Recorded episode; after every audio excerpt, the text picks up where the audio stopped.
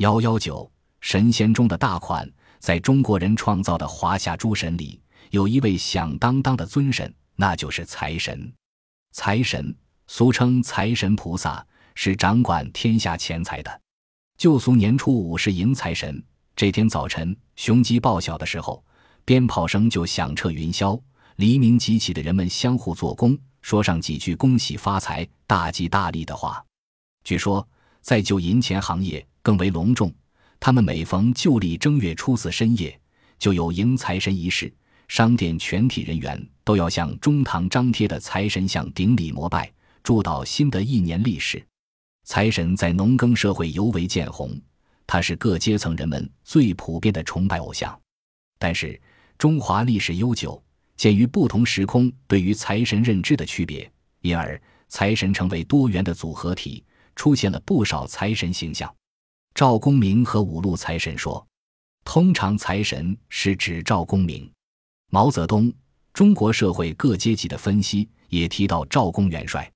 传说赵公明原是瘟神，后来替龙虎山张天师看守丹炉。现在所见他的图像，全是封神塑造的。他手持神鞭，身骑黑虎，在封神台前受封为正义龙虎坛真君。他和所辖的同时受封的招宝天尊萧生、纳真天尊曹宝、招财使者姚少司、历史仙官陈九公，民间通称为五路财神。所以，有的财神庙并不专祀赵公明。一九八零年，台湾北港新建武德宫财神庙，主神祀赵公明，称中路财神。另有东西南北四路财神为配祀，虽未列名，当系萧生等。民间正月初五日迎财神，就是迎赵公明等五路。俗传赵公明因为寒，故又称为邯郸爷，始于上元夜游巡境内，民众燃鞭炮，系为其暖身。也有称五路财神为元代人和五路，因于寇死，民间因而祀之。一说取出门五路皆得财之意。后来，他的名号又与五显、五通相晓，因而世间又有所谓五路财神之说。关羽说，关羽在传统文化崇拜中是多功能的神。据说旧典当夜即供奉三才：赵公元帅、关羽、增福财神。在过去，关羽和赵公明都是被称为五财神的。现在，他逐渐替代赵公明的第一号财神种子位置，尤其在香港、台湾。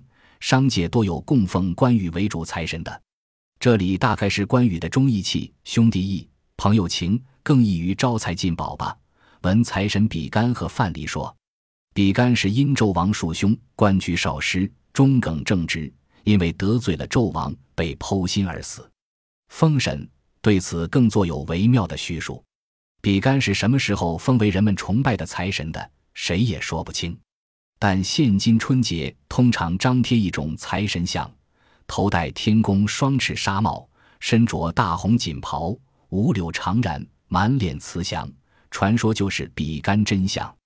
春秋末期的越臣范蠡，在辅佐勾践灭吴称霸后，离开了他，驾着小船到山东起的经商。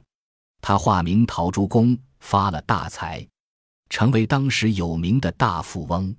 范蠡做财神出于何典不详，如按民间传说，比干摘心后来到民间广散财宝。他虽然没了心，但因吃了姜子牙送给他的灵丹妙药，并不曾死去。